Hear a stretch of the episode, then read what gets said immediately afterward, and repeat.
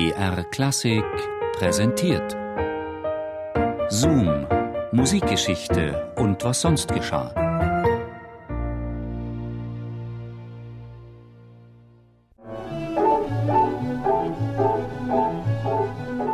Im April 1958 war ganz Moskau im Musikfieber. Zum ersten Mal wurde im Land des Kommunismus ein internationaler Musikwettbewerb veranstaltet, der Tschaikowski-Wettbewerb. In der Sowjetunion herrschte damals eine Aufbruchstimmung, die der Moskauer Schriftsteller Ilja Ehrenburg sehr treffend als Tauwetter bezeichnete.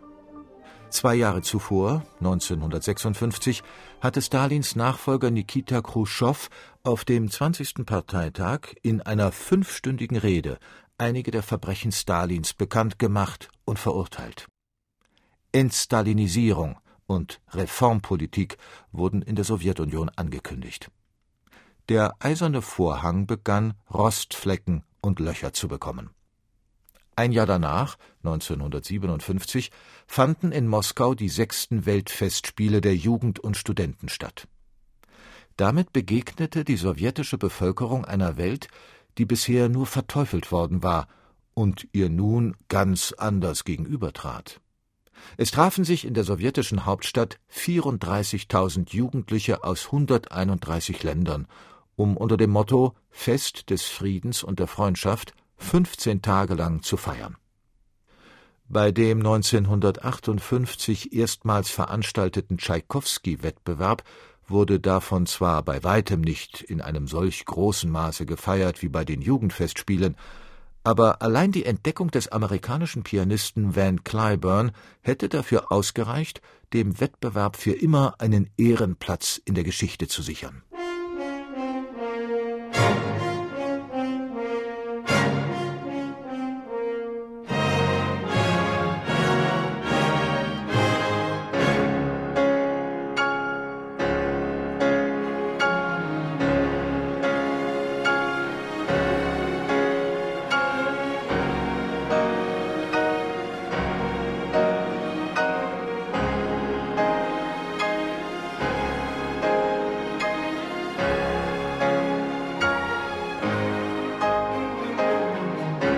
Es war ein kometenhafter Start. Der unbekannte Pianist aus Amerika eroberte die Herzen des Moskauer Publikums schon in der ersten Runde, erinnert sich die Moskauer Musikkritikerin Tamara Grom-Grischemaljo. Dieser rothaarige Zwei-Meter-Riese kam mit großen Schritten zum Klavier, richtete sein Engelsgesicht zur Decke, legte seine Spargelfinger auf die Tastatur und stürmte in die Mozart-Sonate in C-Dur hinein und es wurde, als ob plötzlich Licht aufkam und tausende Sonnenstrahlen Mozarts Fantasien beleuchteten.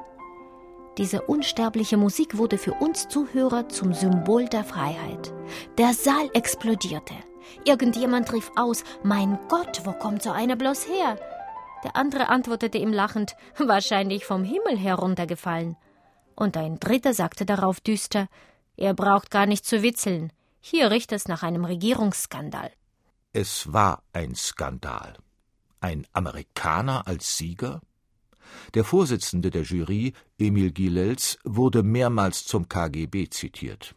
Es gab nämlich die Anordnung von oben, dass beim ersten Tschaikowski-Wettbewerb ein sowjetischer Pianist zu gewinnen habe. Aber die internationale Jury und das Moskauer Publikum entschieden anders. Der Amerikaner Van Cliburn war nun mal der Beste. Sein Spiel fiel auf durch Natürlichkeit und Beseeltheit, durch ungewöhnlich vollen, mächtigen und gleichzeitig singenden Klang. Bei der letzten Runde musste der älteste Professor des Moskauer Konservatoriums, Alexander Goldenweiser, sogar weinen. So sehr erinnerte ihn Van Cliburns Interpretation des dritten Klavierkonzerts von Sergei Rachmaninow an das Spiel des jungen Rachmaninow.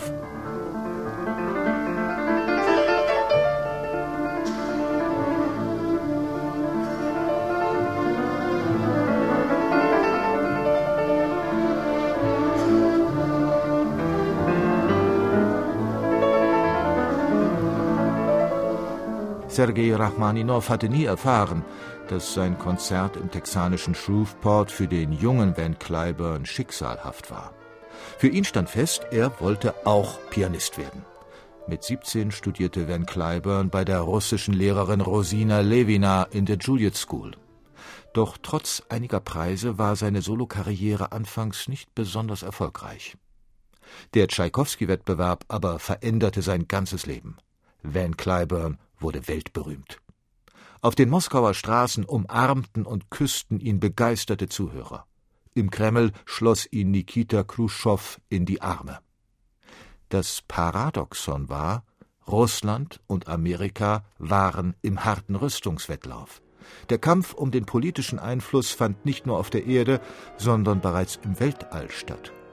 Und da kam ein junger Amerikaner, der leidenschaftlich russische Musik spielte und mit seiner Kunst die politischen Zwistigkeiten in die hinterste Ecke schob.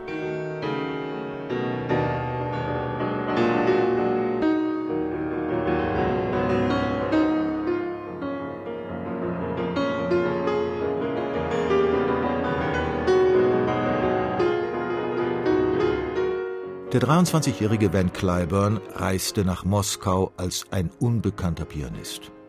Nach seiner Rückkehr in Amerika wurde er wie ein Nationalheld gefeiert. Nun konnte er sich vor Engagements kaum retten.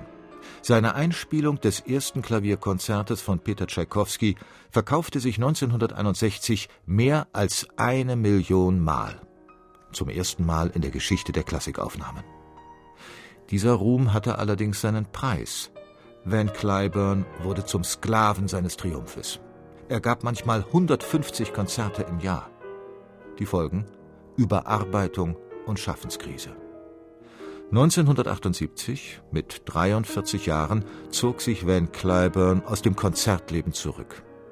Der Sieg in Moskau 1958 blieb das größte Ereignis in seinem Leben.